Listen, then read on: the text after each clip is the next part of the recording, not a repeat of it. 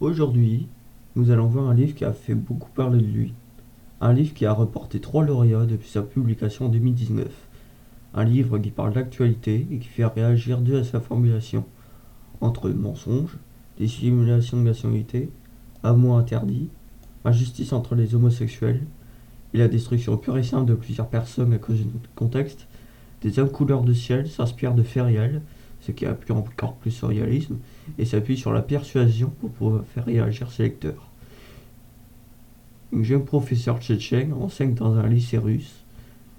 Et elle cache sa nationalité car les Tchétchèques sont mal vus en Russie.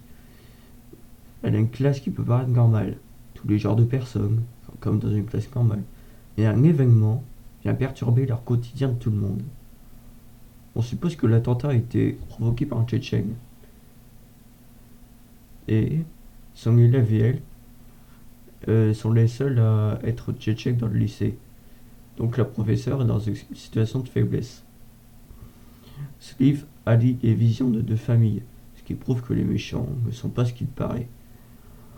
Alors moi j'ai aimé ce livre parce qu'il est particulièrement émotif et euh, je pense que c'est euh, là toute la persuasion et aussi parce qu'il défend des coffres, des causes qui ne doivent pas être un tabou. Euh, bah, l'homosexualité ici présent. On peut voir aussi que en Russie, la loi peut faire parfois preuve d'injustice pour pouvoir alourdir les peines à cause des idées et des préjugés que peuvent pas voir faire preuve les, les juristes. Et on peut voir aussi à quel point que le livre est immersif dans le ressenti.